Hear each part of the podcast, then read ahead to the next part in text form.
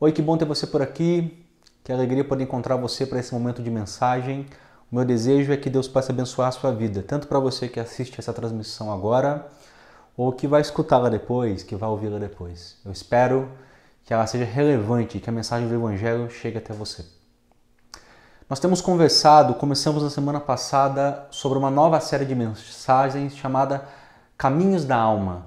São textos dos livros dos Salmos, aonde conversamos sobre esse estado que o ser humano entra dentro da sua fé, momentos que ele passa e que por consequência nós temos lido e percebido que os salmistas também passaram.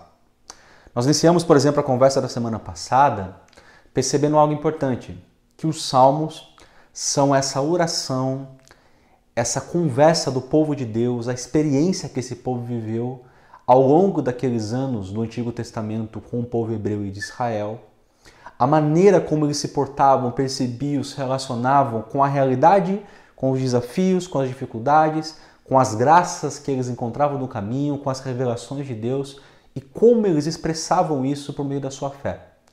Então nós temos um conjunto de textos muito ricos. Textos de gratidão, de adoração, de contemplação. Conversamos, por exemplo, semana passada sobre um texto muito importante, a ideia de passar por um momento de deserto e de perceber que nós precisamos uh, de Deus, nós temos sede de Deus. E hoje nós temos um assunto não menos importante e que eu acho que é central quando a gente fala de uma fé que leva em conta a realidade ou o que eu chamaria de uma fé humanizada. Por que fé humanizada? Porque é possível que você leia as escrituras e as histórias e as narrativas bíblicas de uma maneira tão linear como se estivesse encontrando naqueles textos homens e mulheres muito diferentes de mim e de você. Mas quando a gente vai para o livro dos Salmos, e é assim que a gente começou conversando semana passada, algo que a gente percebe é que os conflitos, as dificuldades, a maneira que eles tratavam a fé, lidavam com a fé, era muito parecida com a minha e com a sua. Então não é que esses homens e mulheres bíblicas que nós encontramos nos livros históricos sejam pessoas que não passaram ou sofreram as consequências que a gente também sofre. Pelo contrário, a gente vê que por meio da fé eles lidaram com tudo isso e encontraram um caminho uh, para passar por esses momentos. Semana passada o deserto e hoje eu quero que a gente fale sobre o vale da dúvida. É uma conversa bem interessante quando a gente fala de fé, falando de dúvida. A gente vai entender isso um pouquinho melhor. Mas para iniciar, eu quero fazer uma afirmação que ao longo da mensagem vai ficar claro o que eu estou dizendo. Fé e dúvida convivem. Fé e dúvida por vezes caminham juntas. E por vezes eu diria mais que fé e dúvida precisam andar juntas para que você amadureça. Esse vai ser o salmo da nossa conversa, esse vai ser o nosso bate-papo de hoje à noite e eu espero que você chegue a essas conclusões junto comigo. Os salmos então seriam uma espécie de anatomia da alma, isso é, uma expressão dos caminhos que a alma toma e que por vezes passa por montanhas de contemplação e adoração, que por vezes passa por desertos de sede, de falta de Deus e que por vezes passa por momentos de profunda dúvida. Hoje a nossa geografia, a nossa arquitetura da alma seria falar sobre o vale. Imagine essa imagem na sua cabeça. Uh, um lugar com um profundo declive e que do outro lado você encontra de novo uma altura. Percebe? Começo por um baixo, desço e subo de novo. Esse é um vale. Quando eu falo sobre a dúvida, eu estou dizendo que a dúvida pode exatamente provocar esse tipo de sentimento ou esse tipo de expressão da sua alma. Você vai estar entrando numa jornada. Depois a gente vai ler um pouquinho sobre isso dentro desse salmo. Então, o que eu estou dizendo para você, começando a afirmação dessa noite, é que esses salmos incluem expressões de dúvida. Hoje, por exemplo, leremos o Salmo 73, que talvez seja o rei dos salmos das dúvidas. A gente encontra salmistas provocados pela realidade, pelas coisas que sabem sobre Deus, versus aquilo que enfrentam no dia a dia, perguntando a Deus e dizendo: Deus, eu duvido de algumas coisas que estão acontecendo porque eu não consigo explicar com as doutrinas, com os dogmas que eu tenho nas mãos. Então eu diria para você: essas coisas podem conviver. Se eu fizesse a seguinte provocação, te perguntando qual o contrário, o antônimo de fé? Talvez a sua resposta de cara seja: bom, o antônimo da fé é a dúvida. Eu diria para você nem sempre. Ou talvez eu respondesse mais categoricamente dizendo não, não é. Porque eu encontro na história bíblica homens e mulheres de Deus que continuaram tendo fé, mas duvidaram. É interessante quando você vai, por exemplo, para Efésios 2 e você lê o apóstolo Paulo dizendo que a salvação é graça por meio da fé. E isto, pronome demonstrativo, não vem de vós, é dom de Deus. E fica muito simples na gramática grega, quando você vai para esse texto, entender que o isto se refere a todo o conjunto que vem antes. Então, nem a graça e nem a fé, nenhuma dessas duas coisas, pode ser conquistada, adquirida ou está em você. Aí Paulo vai dizer: isso tudo, a graça e a fé, é dom de Deus, é presente de Deus. Então a gente tem uma confusão. A gente entende fé dentro de um contexto de linguagem que faz parte da nossa realidade, que não está errada dentro do português, mas que não é a expressão pistes, fé, que o apóstolo Paulo, por exemplo, está usando nas epístolas. A gente fala de fé na nossa cultura, no nosso dia a dia, para dizer eu tenho fé que isso vai dar certo. Ah, que é essa concepção de olhar para um futuro possível e acreditar que aquilo vai acontecer. Não é isso? Porém, fé bíblica não tem nada a ver com isso. A fé bíblica tem um objeto para acontecer. A fé bíblica diz o seguinte: é a capacidade dada por Deus e unicamente por Deus para que você acredite em Jesus Cristo como Senhor, Salvador, como Filho de Deus revelado, como Deus. É esse dom, esse presente concedido para que você agora olhe para o Cristo e passe a ver tudo isso na figura de Jesus Cristo. Percebe que é muito diferente da outra concepção? Então, eu começaria essa mensagem dizendo para você o seguinte: essa fé que acredita que Jesus Cristo é Senhor, na mensagem do Evangelho, que acredita que Ele é Deus, pode, por vezes, convive com as dúvidas. E essa fé não deixa de, de estar presente. Porque, como ela vem de Deus e é um dom dado por Deus, um presente dado a você, você não tem controle sobre essa fé. Você não domina essa fé, você não arranca ela de você. Ela permanece aí mesmo com as dúvidas. Sabe por que é tão difícil a gente entender essa conversa que eu estou tendo aqui? Pela maneira como o evangelicalismo no Brasil, ou a mensagem cristã, e eu vou pôr entre aspas, porque às vezes nem isso é, das igrejas do Brasil, pode ter chegado até você ou como ela está no nosso imaginário cultural de igreja. Porque o que a gente vê, por exemplo, sendo anunciado na igreja, que largamente anunciado na igreja, largamente demonstrado, são expressões, por exemplo, de um anúncio triunfalista. O que é um anúncio triunfalista? Talvez ah, fique simples de entender quando a gente lembra de músicas que a gente canta nos cultos públicos. Quando eu falo a gente, não estou falando nem da nossa realidade de igreja, mas estou falando da igreja do Brasil como um todo. Você já deve ter ouvido, por exemplo, nunca vi um justo sem resposta ou ficar no sofrimento. Basta apenas esperar o que Deus irá fazer. Coisas boas sempre virão aos filhos de Deus. Não existe final triste. Espere em Deus e seu choro vai cessar, a doença vai ser curada, a morte não vai chegar, o, o, o problema financeiro não aparece. Essas mensagens estão abarrotadas nas igrejas do Brasil. Qual que é o problema com essa mensagem, pastor? Eu diria que são dois problemas muito básicos. Primeiro, que ela é limitada a uma parcela de textos da Escritura que tratam dessa realidade, que por muitas e muitas vezes Deus decide invadir o nosso mundo e operar milagrosamente coisas que nós não compreendemos e que são atos de bondade gracioso, curas, milagres, caminhos que por vezes ele revela por meio das mais diversas formas. É verdade. Mas por que eu estou dizendo que é uma leitura limitada? Porque desconsidera inúmeros textos que falta coragem para os pregadores assumirem e pregarem e ensinarem para as igrejas. Ignora, por exemplo, Eclesiastes, falando que tudo isso, o dinheiro, a fama, a inteligência, o muito ter, é vazio de vazio. Ignora, por exemplo, Jó, não sobrevive a Jó. É um livro que nos causa estranheza na sua maneira de propor o relacionamento entre Deus e o homem e os jogos que talvez ali aconteçam. Ignoramos, por exemplo, as histórias dos apóstolos. Pedro, crucificado de ponta cabeça, conforme a tradição da igreja. Paulo, que era alguém com prestígio, criado ao pé de Gamaliel. Alguém que tinha condições, por meio da descendência do rabino Hilel, de talvez assumir o seu lugar, o primeiro da sua classe. É assim que Paulo vai se expressar. O primeiro da sua turma, hebreus de hebreus, fariseu de fariseus, judeu raça pura. Quando vem o cristianismo, passa a sofrer. E aí, se a gente cantasse para Paulo, nunca vi um justo sem resposta ou ficar no sofrimento, basta apenas esperar o que Deus irá fazer. Paulo, a sua vitória está chegando. Ele diria: Pois é, meu filho, mas eu morri decapitado.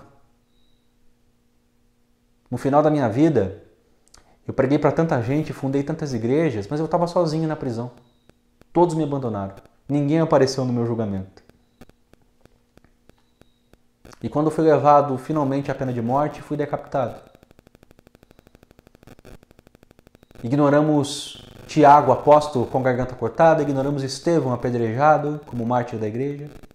Ignoramos os três séculos de cristãos que foram levados ao Coliseu, levados à morte como mártires. Aliás, o termo em Atos 1,8 que nós traduzimos por testemunha, recebereis poder sobre vós a vir o Espírito, e sereis as minhas testemunhas. O termo lá é martirian, o termo grego. Que depois de tantos cristãos sofrerem e morrerem, acabou se tornando culturalmente o que a gente chama de um mártir, alguém que morre por causa de uma causa. No nosso caso, a origem disso, a gente morre por acreditar no Cristo, por ter recebido essa fé que não vai embora e confessarmos Jesus Cristo como Deus e Senhor. Se eu dissesse para esses cristãos Deus tem sempre uma resposta de vitória e a sua doença não prevalece até o fim. E os seus recursos vão superabundar porque você vai receber da parte de Deus. E mais do que isso, a justiça virá sobre a sua vida e as coisas vão acontecer como você quer. Eles talvez dissessem: olha, isso não tem nada a ver com fé cristã. Talvez a maturidade aqui seja dizer: Paulo foi abandonado por todos que conhecia na prisão, mas não foi abandonado por Deus. Até o último segundo, Deus estava com Paulo. Paulo não morre sozinho, porque morre com Deus.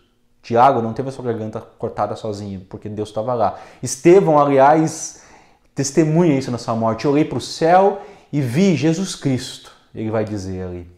Bom, essa é a maturidade. Não que Deus me livra, me imuniza, e sempre no final a gente tem um conto de fadas de uma história feliz nesse mundo. Nesse mundo, isso não acontece. A conta não fecha. Talvez por isso a gente fale de eternidade, porque aqui a conta não fecha. E segundo motivo que essa mensagem triunfalista é uma grande besteira na maneira que é anunciada, é porque ela ignora a realidade, gente. Nas minhas conversas pastorais, na minha própria experiência de vida, com a, e eu preciso ser grato com as suas mínimas dores que trouxe ao longo da jornada que eu caminhei, não me permite anunciar para vocês que a fé sempre traz esse resultado no final das contas.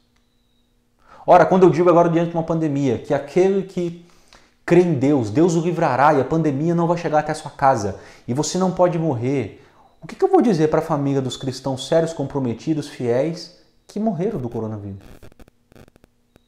Eu não tenho coragem ou a cara de pau de anunciar as coisas desse jeito para vocês. Na verdade, eu diria algo do tipo: a crise vem, com elas por vezes vêm as dúvidas, mas uma coisa é certa nesse caminho: Deus não abandona você ou me abandona. Então é isso que eu quero que a gente comece a perceber a partir da mensagem dessa noite. Que a vida tem morte, tem miséria, sofrimento, decepção, na vida inclusive daqueles que creem são povo de Deus. Mas por experiência eu sei que esse tipo de fé que nega a realidade, que tenta sempre trazer a ideia de uma vitória momentânea final para esse mundo, cria crentes ou infantis, que tem uma concepção de um Deus que é um Papai Noel, que está te dando presentes e concedendo coisas, e não a realidade de um relacionamento com esse Deus que é o Criador do mundo. Ou então leva para um caminho também não muito bom, que é a decepção com Deus. Porque o que acontece, eu escuto toda hora, ah, pastor, eu não sou mais da igreja. Mas por que, meu irmão ou minha irmã? Porque isso aconteceu na minha vida e todo esse sofrimento apareceu, então eu saí e deixei de acreditar em Deus. E minha resposta sempre é: não, você não deixou de acreditar em Deus. O Deus que você está contando para mim era uma ilusão que te contaram. Você deixou de acreditar numa expressão de Deus que é uma completa besteira e mentira. Um Deus que deveria sempre te imunizar, te dar vitória, dinheiro, recursos, livrar você de todo o mal, que nada nessa realidade poderia te tocar. Esse Deus que te apresentaram não é o Deus bíblico. Então você não deixou de acreditar em Deus. Você é que deixou de acreditar de um fantoche de Deus que apresentaram para você. Uma outra maneira de pensar da nossa realidade, talvez isso esteja mais presente dentro da concepção e compreensão de fé reformada presbiteriana, é a ideia de um Deus preto no branco. Sim ou não, sabe? Tudo tem resposta.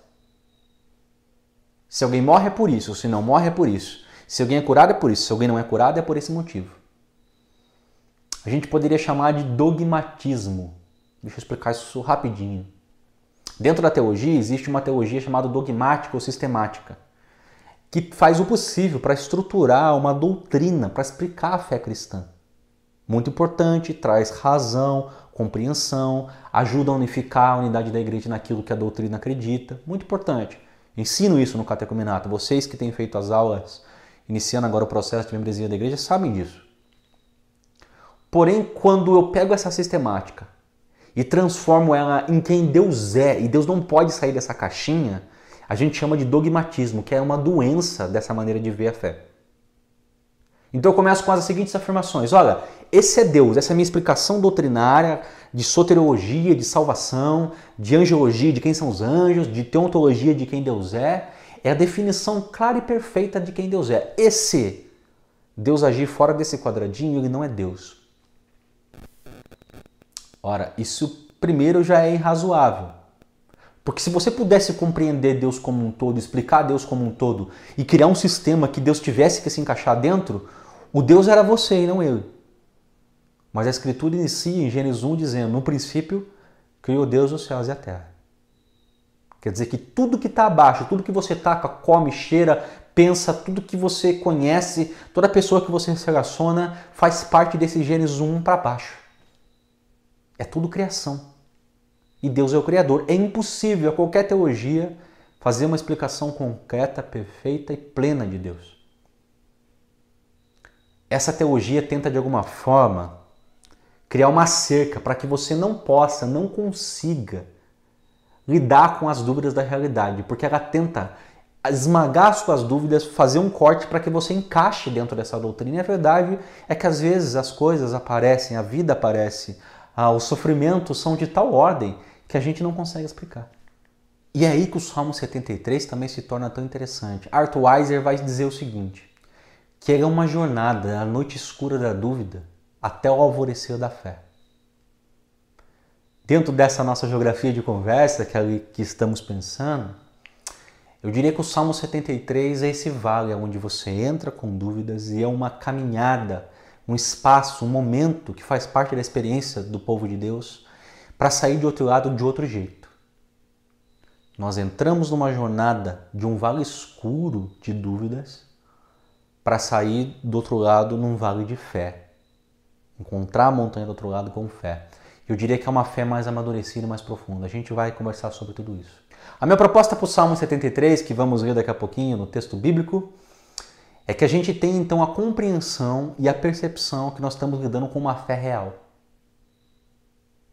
Eu, abrindo meu coração a vocês, lido de tempos em tempos com profundas dúvidas a respeito da realidade da minha fé, a respeito da realidade da injustiça do mundo, das coisas que acontecem. A pandemia trouxe isso à tona com muita força de novo, e eu tenho que encarar esse fato de que eu duvido, mas eu creio eu fico chocado com as coisas que acontecem com as pessoas, das histórias que eu ouço, das coisas que vejo, das notícias que eu acompanho, ah, é a justiça que o mundo apresenta, tudo isso me choca, me, me chacoalha, me balança.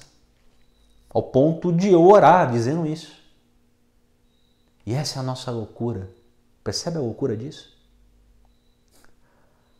A gente duvida, inclusive, da realidade que Deus está cuidando do mundo. Nosso coração carnal faz isso. O meu faz isso. Mas a fé não vai embora porque a gente continua orando. Inclusive para brigar com Deus, para dizer: Deus, por que, que as coisas são desse jeito? E essa é a crise. A gente duvida crendo, duvida orando. Porque a fé não é sua, ela foi dada a você. E ela não vai embora.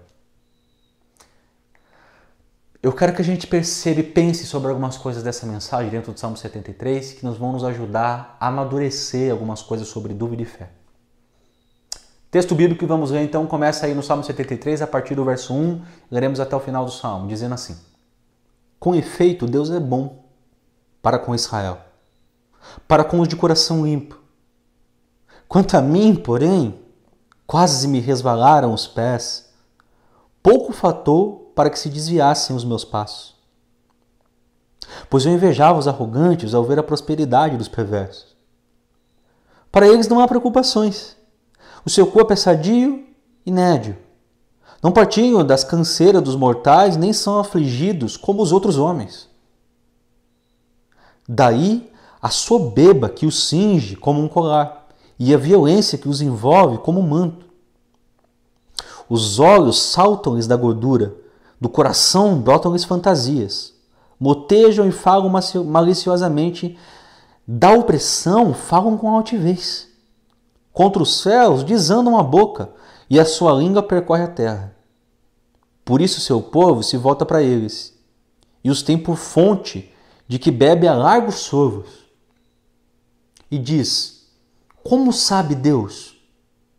Acaso há conhecimento no Altíssimo? Eis que são estes os ímpios e sempre tranquilos aumentam suas riquezas. Com efeito, inutilmente conservei puro o coração e lavei as mãos na inocência.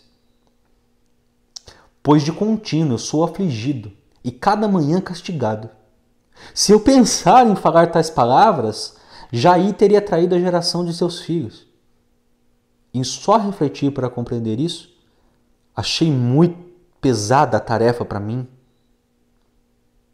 Até que entrei no santuário de Deus e atinei com o fim deles. Tu, Senhor, certamente os pões em lugares escorregadios e os fazes cair na destruição. E como eles ficam de súbito assolados, totalmente aniquilados de terror. Como ao sonho quando se acorda, assim, ó Senhor, ao despertares, desprezarás a imagem deles. Quando o coração se me amargou e as entranhas se me comoveram, eu estava embrutecido e ignorante. Era como um irracional a tua presença. Todavia, estou sempre contigo. Tu me seguras pela mão direita. Tu me guias com o teu conselho. E depois de me receber na glória, quem mais tenho eu no céu? a outro em que eu me compraza na terra. Ainda que a minha carne e o meu coração desfaleçam, Deus é a fortaleza do meu coração e a minha herança para sempre. Os que se afastam de ti, eis que perece. Tu destróis todos os que são infiéis para contigo. Quanto a mim, bom estar junto a Deus, no Senhor Deus, eu ponho o meu refúgio para proclamar todos os seus feitos. Salmo 73, 73, do verso número 1 até o versículo de número 28. E eu quero que a gente comece já de cara falando sobre os dilemas. Crises entre o que cremos e a realidade que às vezes se apresenta de um jeito que a gente não consegue explicar por meio da nossa fé racional. No verso número 1, o salmista diz assim: Com efeito, Deus é bom é uma afirmação do caráter de Deus. Deus é bom, Ele é luz, Ele é bondade. E essa bondade tem uma expressão e um objeto. Ele diz para com Israel, para o seu povo, para os que são de coração limpo, para a gente que crê no Deus e tenta viver a vida conforme Deus ensinou que eles vivessem, para aqueles que se entregam a esse Senhor. Bom, essa é uma expressão doutrinariamente correta, ok? Para mim e para você também, não é isso? Esse homem é um hebreu, um judeu conhece o Pentateuco, conhece os históricos, conhece os profetas, sabe das histórias de Deus no meio do povo de Israel, e o que ele está dizendo é uma afirmação que foi passada a ele por meio da tradição e que está completamente correta. Assim, qualquer pessoa que frequentou uma igreja minimamente, frequentou uma escola dominical, sabe afirmar tantas outras coisas mais a respeito do caráter de Deus e de Jesus Cristo, que também é Deus revelado. Bom, verdade, não tem nada de errado. Só que a gente começa a ver, já no verso número 2, número 3, ele expressando uma crise e um dilema. Ele diz assim: Quanto a mim, porém, quase me resvalaram os pés, quase que eu escorrego, quase que eu me desvio do caminho, quase que meus pés tomam outro rumo, porque pouco faltou para que se desviassem os meus passos. Pois eu invejava, quando via, né, os arrogantes, ao ver a prosperidade dos perversos. O que, que o salmista está dizendo? Ele está dizendo: Deus, eu sou parte do seu povo e acredito nos mandamentos do Senhor e na tua lei. E eu faço de tudo para viver conforme o Senhor ensina. Claro, eu, sou falho no, no, em várias áreas desse mandamento, mas eu oro, me arrependo, eu faço tudo possível para caminhar nessa direção conforme o Senhor deseja que a gente faça. E Deus, há tanto sofrimento na minha vida e talvez ele também dissesse, não só na minha, Senhor, mas se eu olhar para o povo de Israel, a gente é assolado por coisas sem fim. Aqui tem fome, aqui tem sede, aqui tem sofrimento, aqui tem castigo, aqui tem nações inimigas invadindo. Povo teu, Senhor. E talvez ele continuasse dizendo, Senhor, sabe o que mais me intriga? Não é o fato de que Israel sofra desses percalços, mas é o fato de que gente perversa, má, que assassina, que oprime o pobre, que rouba, que engana, que mente, que blasfema contra os céus, essas pessoas prosperam. Talvez trazer para o nosso contexto seja dizer: Senhor, eu não entendo como é que políticos em Brasília,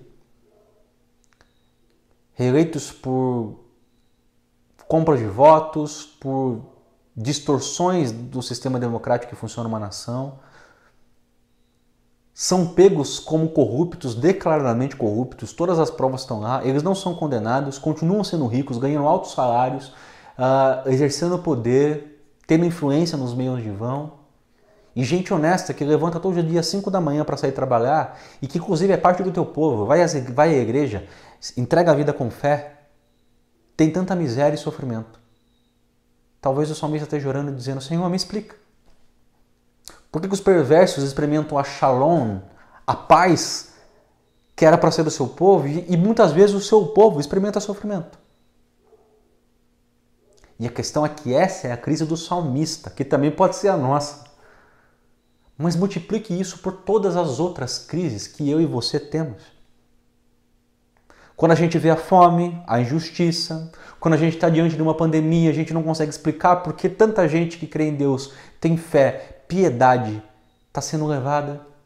Por que, que meu pai morreu? Por que, que minha mãe morreu? Por que, que meu filho tão novo morreu? Deus, onde está o Senhor? E pior, olhando para um quadro de um país que tem tanta injustiça e tanta gente má, e dizendo, Senhor, aquela pessoa só prospera. E aqui a gente está encontrando exatamente uma experiência comum. A todo tempo nós somos assolados pela dúvida a respeito de Deus e de sua ação no mundo, do seu cuidado no mundo, exatamente por causa dessas coisas que a gente toca e vê. O salmista está dizendo: Senhor, eu creio, tu és bom. Está aqui na minha cabeça, eu estou confessando isso.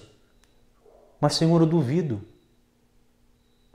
Talvez a gente possa dizer: Senhor, eu creio, mas eu duvido porque meu filho morreu. Senhor, eu creio, mas eu duvido porque eu estou quebrado financeiramente depois de ter trabalhado com tanta honestidade por tanto tempo. Senhor, eu creio, mas eu duvido, porque eu olho para o lado e vejo gente que eu não consigo entender como é que prospera e dá tudo certo, e na minha vida, em oração, em entrega, dá tudo errado.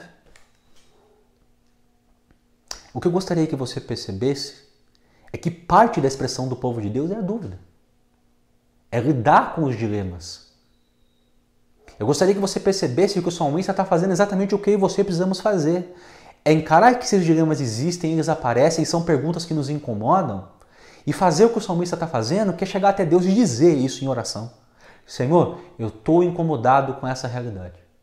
Sem tentar fingir que você já tem as respostas para essas coisas, porque você não tem. Sem fingir que essas coisas não amalam o seu coração e seu pé e que tem dia que você acorda de manhã dizendo: Senhor, eu não, não consigo explicar isso.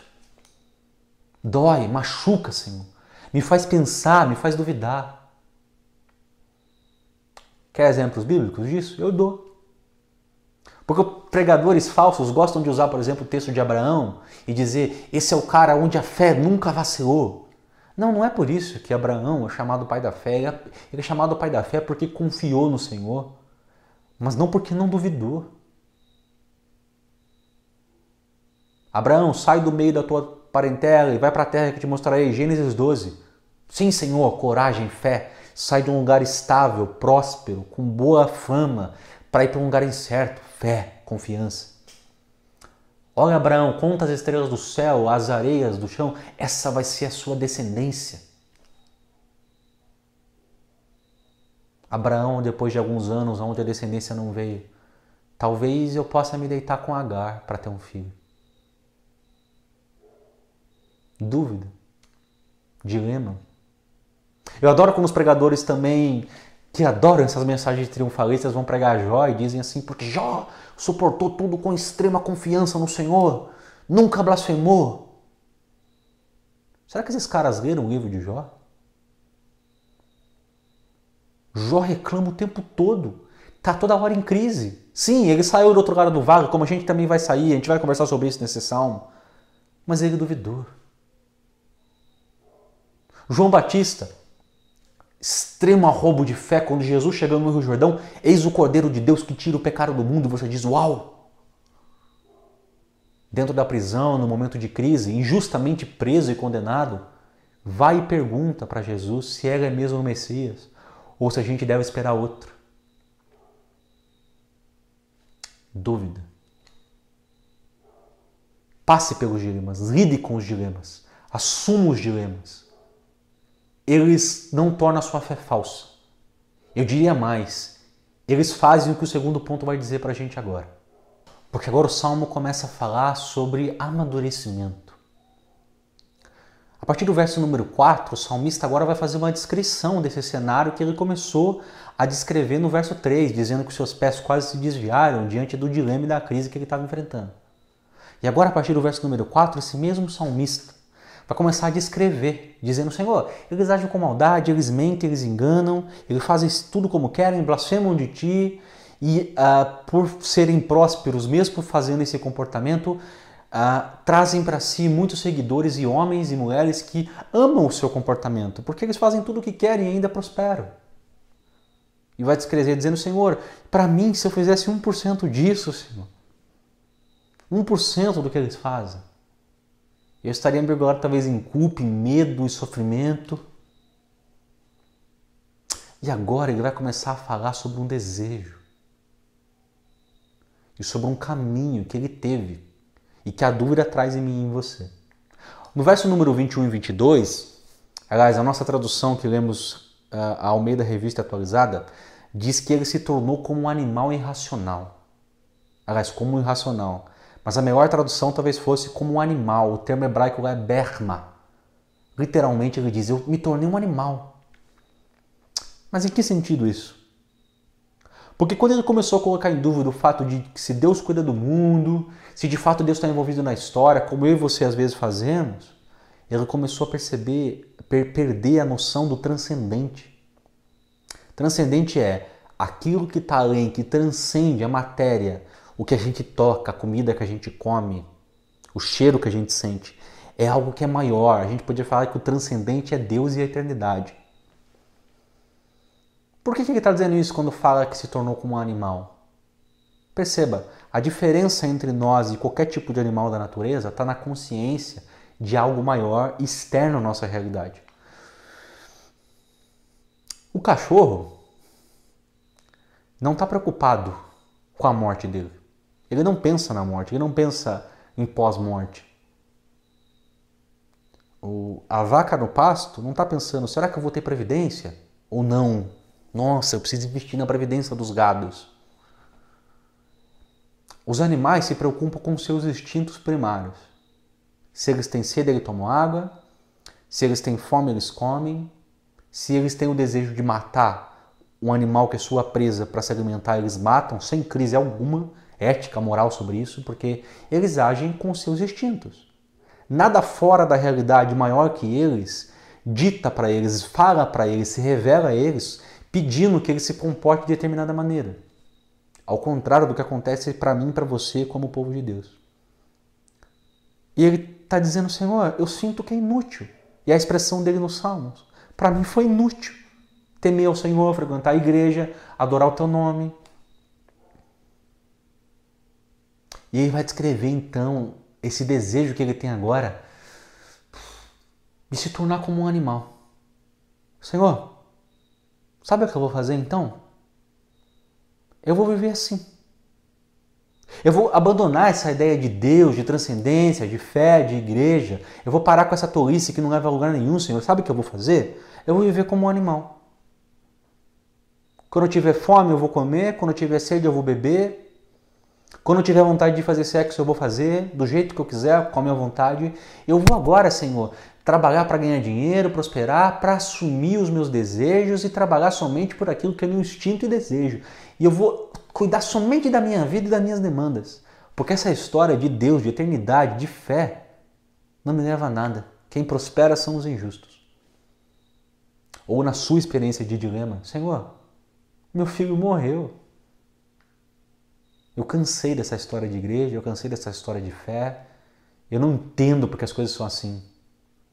E ele está dizendo então: eu me tornei como um animal irracional. Quando eu deixei de considerar Deus no meio dessas dúvidas, no meio desse caminho, eu então começo agora, Senhor, a ter o desejo de viver somente para os meus desejos e instintos. O que talvez Paulo fosse chamar o Novo Testamento de carne. Essa voz do primeiro Adão, dessa natureza pecadora que permanece em mim e em você, mesmo depois da salvação. Porque o espírito guerreia contra a carne e a carne guerreia contra o espírito. O Espírito de Deus está aqui, mas os meus desejos carnais de voltar a ser esse animal que só se preocupa consigo, com seus desejos, com as suas demandas, ainda também está aqui. Gálatas 5,17. Eu me tornei como um animal, sim.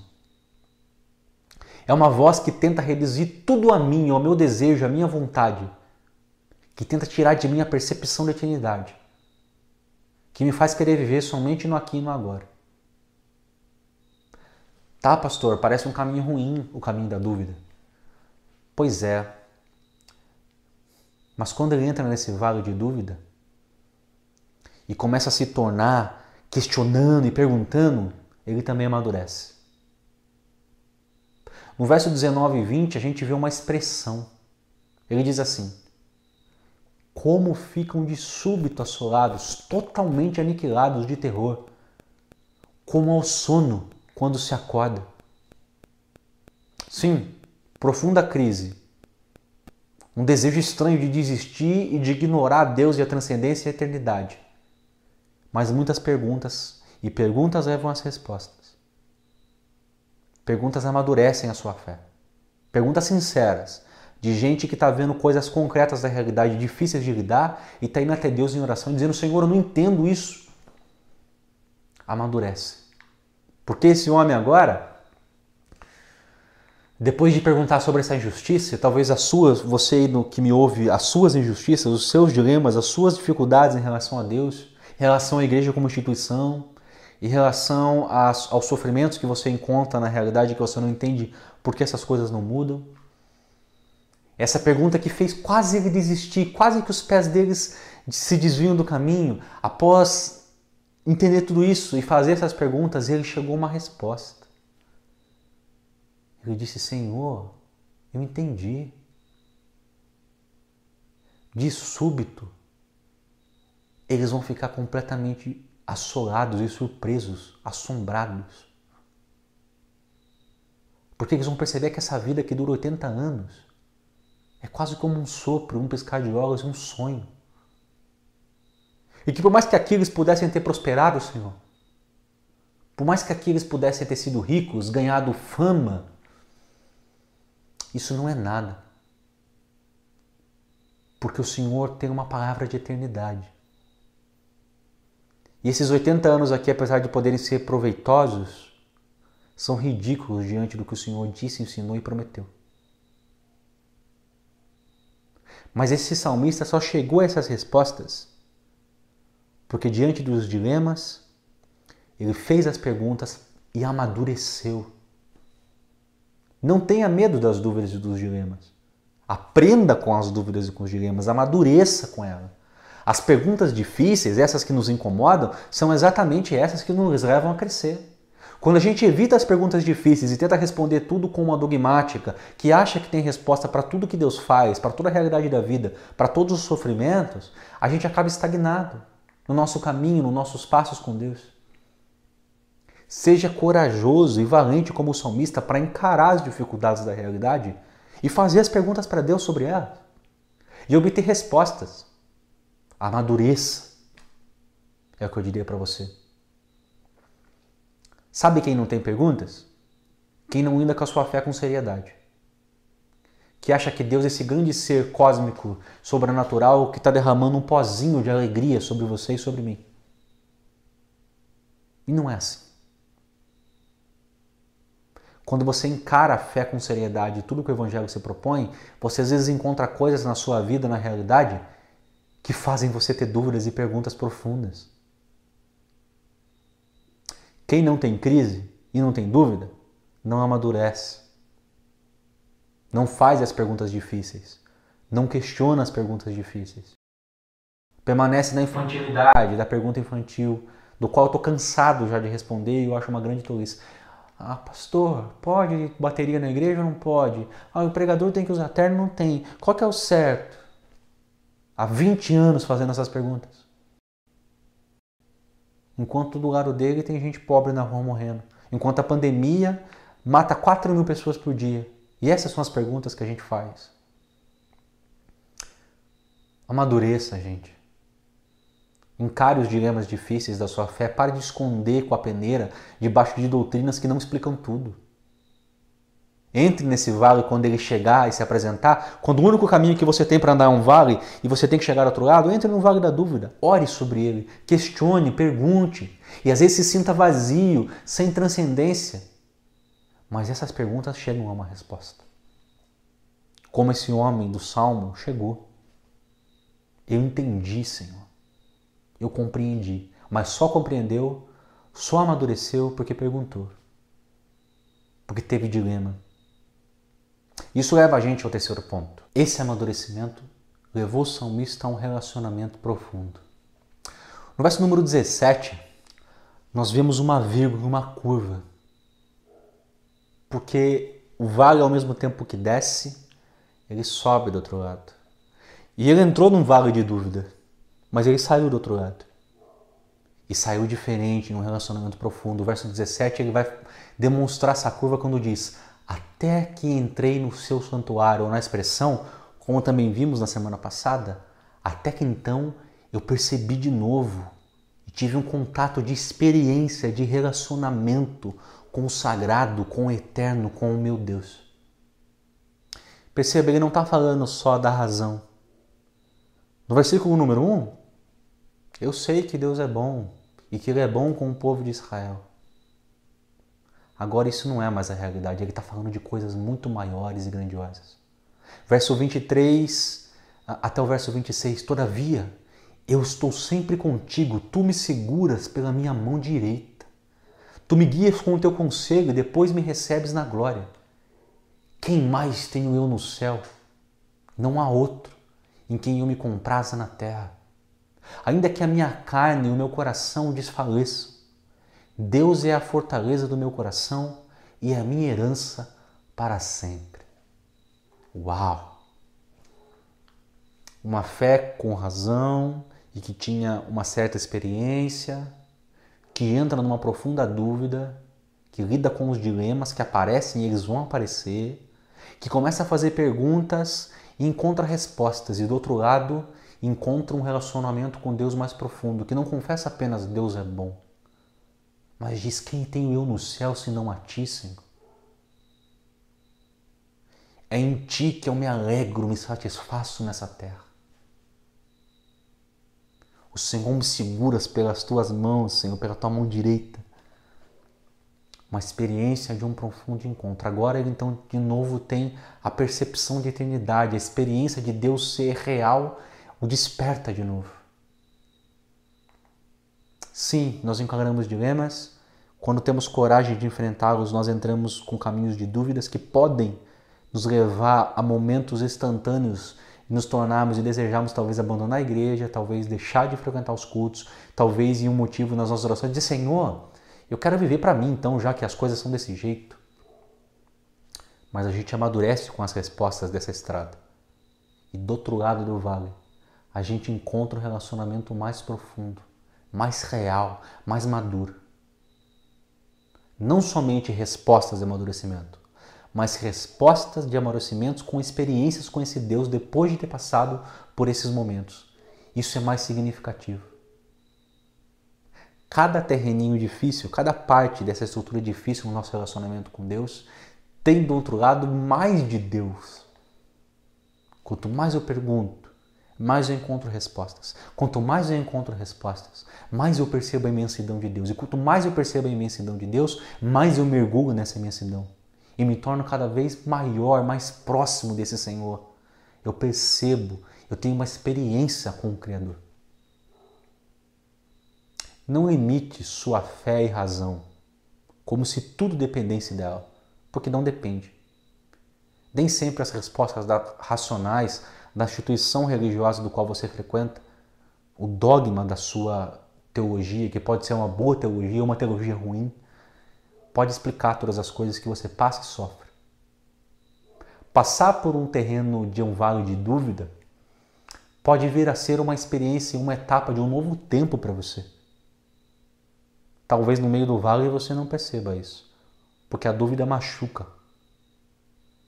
Mas eu estou dizendo pastoralmente que se você encarar isso com fé e coragem, do outro lado você vai sair um cristão mais maduro e mais madura e com um relacionamento mais próximo do Criador. Talvez uma história que ilustre bem, e já terminando a nossa conversa hoje, é a história do menino que entra num avião sozinho e todo mundo fica olhando aquele garoto com a passagem na mão, que sentou no avião. Do lado dele é um avião de três poltronas, né, tipicamente. Ah, do lado dele tem um senhor já de uma idade mais avançada e do lado dele uma mulher por volta dos 40 anos. E de repente, no meio da viagem, o avião começa a chacoalhar muito, aquelas turbulências que o coração da gente quase para. Sabe como é, né? E o garoto fica uh, no meio daqueles dois, daquelas duas pessoas, o homem e a mulher apavorados, gritando, sentindo um pavor gigante. E o homem achou estranho, porque quando olhou pro lado, ele viu que o menininho com um caderninho de colorir não tinha a mínima preocupação com o avião chacoalhando. Bom, na hora da turbulência, o homem não perguntou nada, não disse nada, afinal, o que, o que ele estava pensando na verdade era medo da morte, o que, que eu vou fazer agora? O avião passa pela turbulência, se estabiliza, e o homem ficou um tempo ali respirando até voltar a se acalmar no coração e decidiu fazer uma pergunta para o menino. Garoto, me responde uma coisa, eu achei muito estranho algo do meio dessa turbulência. Você não ficou com medo? Você você não se apavorou porque todo mundo do avião estava gritando e você estava com seu caderninho aí desenhando. Ele responde então para o homem: Não, moço, eu não fiquei com medo. E o homem achou estranho aquilo e perguntou: Mas por quê? Ele respondeu: Porque quem está pilotando o avião é meu pai. Tá, pastor, por que essa historinha é tão interessante? Turbulências que nos colocam em dúvidas, que sacodem a nossa vida, sempre virão.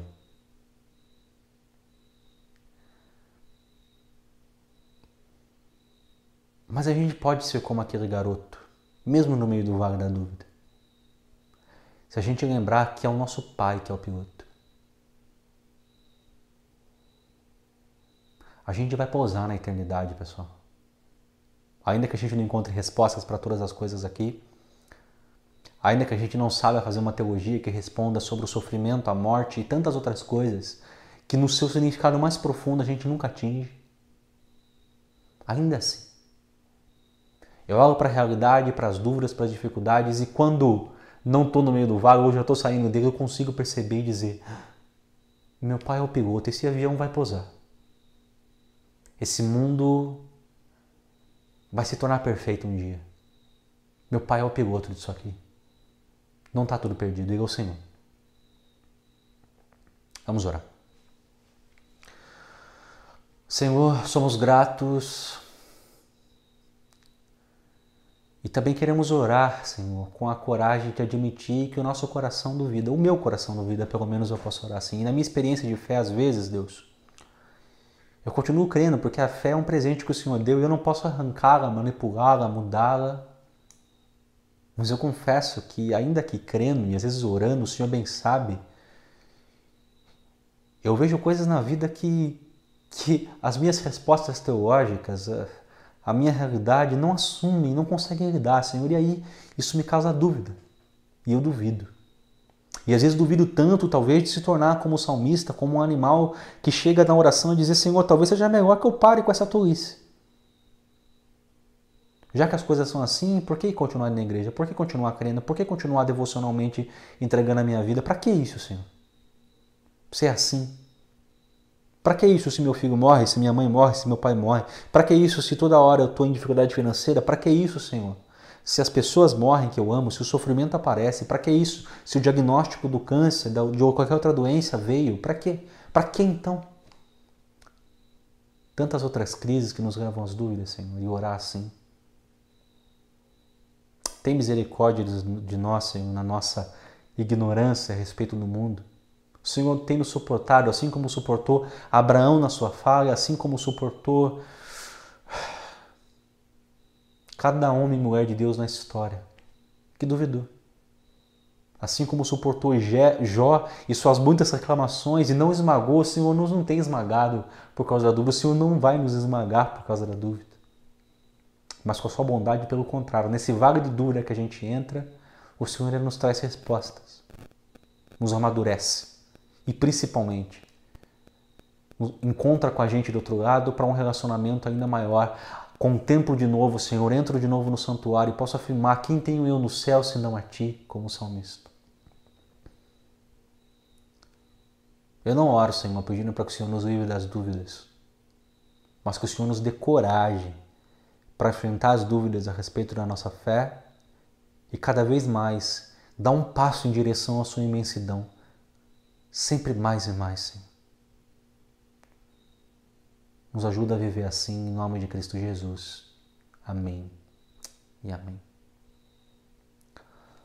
Amigos queridos, obrigado por emprestar seu ouvido, seu coração e seu tempo para essas conversas. Agradeço muito pela sua paciência com a mensagem, com tudo que conversamos aqui. Eu preciso fazer uma palavra pastoral para você e um pedido: que você continue, ou se você ainda não faz, que você faça, que pode, que nesse momento de crise tem sido abençoado por Deus as suas contribuições. Nós temos algum grau de defasagem no caixa da realidade da nossa igreja, tanto da Igreja Presbiteriana de São Miguel Arcanjo quanto da Igreja de Pilar do Sul. Os dados bancários que você encontra estão sendo administrados por mim, junto com a Igreja de Itapetininga Central, toda semana sendo conferidos e colocados em relatório. E seria muito importante que você continuasse as suas contribuições. A nossa missão que você vê aqui com câmeras, gravação, exige recursos, tempo, dedicação. Eu gostaria de convocar você a esse caminho de generosidade e agradecer a todos vocês que têm podido e têm feito isso já. Muito feliz por todos vocês, pela vida de vocês. Meu desejo é que Deus derrame sobre vocês graça sem fim e que Deus também caminhe com você nesse vale de dúvida e eu tenho certeza que você vai chegar ao outro lado mais maduro e num relacionamento mais profundo e próximo desse Senhor. Deus te abençoe demais, um abraço, a gente vai se encontrando para essas conversas.